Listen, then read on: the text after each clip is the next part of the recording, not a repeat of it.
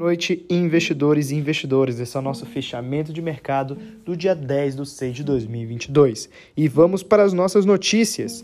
A Bolsa Brasileira fechou em queda de 1,51% aos 105.481 pontos nesta sexta-feira, na sua sexta sessão de seguida de perdas e acumulando baixa de 5,06% na semana, a pior desde outubro de 21. E já na política e economia, a alíquota do ICMS pode cair a metade em alguns estados, com teto de 17%.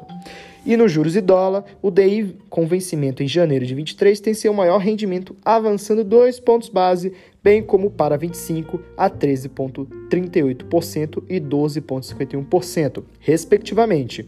Na ponta longa, os DIs para 27 e 29 têm suas taxas subindo um ponto para 12,48% e 12,61% e a percepção de que a inflação pode ser mais duradoura do que esperado aumentou a aversão ao risco e puxou o dólar para cima. A moeda americana voltou a se fortalecer contra o real, fechando o dia em alta de 1,49% sobre a moeda brasileira a 4,98%, tanto na compra quanto na venda, e acumulando avanço de 4,3% na semana.